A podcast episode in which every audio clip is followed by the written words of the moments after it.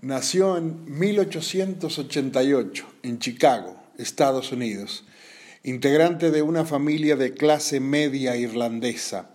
Se recibió de contador en 1911. Ya en 1919, con 30 años de edad, ingresó a la IRS, una especie de AFIP de Estados Unidos. En la década del 20, por la crisis financiera mundial, surgieron en Chicago muchos gángsters, o sea, delincuentes que le daban forma de empresa a sus crímenes. La más popular de esas bandas era la de cara cortada o Scarface, Alfonso Capone, al que la gente conocía más que al presidente de los Estados Unidos. El colmo de los colmos llegó cuando visitó Estados Unidos Mussolini antes de la Segunda Guerra Mundial y Capone hizo las veces de embajador americano y lo recibió con todos los honores. Era un desquicio. Crecía su imperio, tenía prensa adicta que destacaba sus actitudes solidarias y benefactoras al tiempo que ocultaba o minimizaba sus crímenes.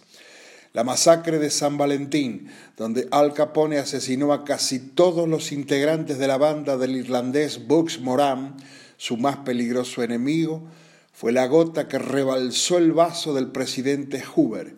Eso ocurrió en febrero de 1929. Se decidió crear una división especial al mando de Elliot Ness. La popularidad de Elliot creció cuando denunció públicamente haber recibido intentos de extorsión por parte de Capone.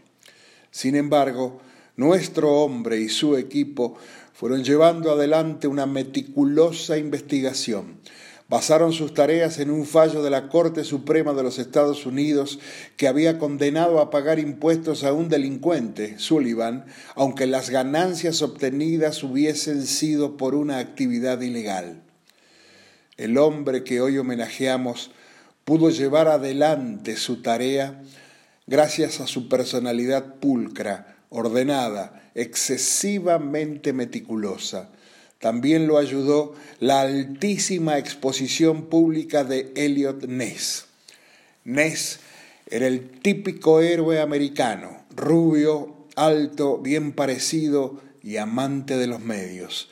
Sus bravuconadas y desafíos a Capone le valieron una inusitada popularidad, amén de entretener al gángster y permitir que nuestro hombre ingresara a su organización contable se llegó finalmente a la determinación final de la cantidad de delitos impositivos de Capone. Eran 22 en total, por 200 mil dólares. Corría el año 1931.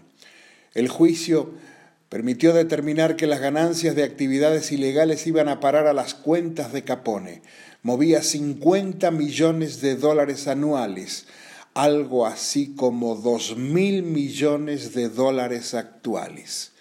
Se lo condenó a 11 años de prisión y se lo envió a Alcatraz, bajo muy estrictas medidas de seguridad. La IRS hace anualmente un informe de los delitos investigados y sus resultados hasta el día de hoy. El del juicio a Capone fue el primero de esos informes firmado por nuestro personaje, quien dijo sobre Scarface, era el más listo y me atrevo a decir el mejor de todos los rufianes. Se jubiló en el año 1946 y dos años después falleció tranquilamente en una casa de Maryland a los 60 años de edad. Hablamos de Elmer Lincoln Irey, el contador que acabó con Capone.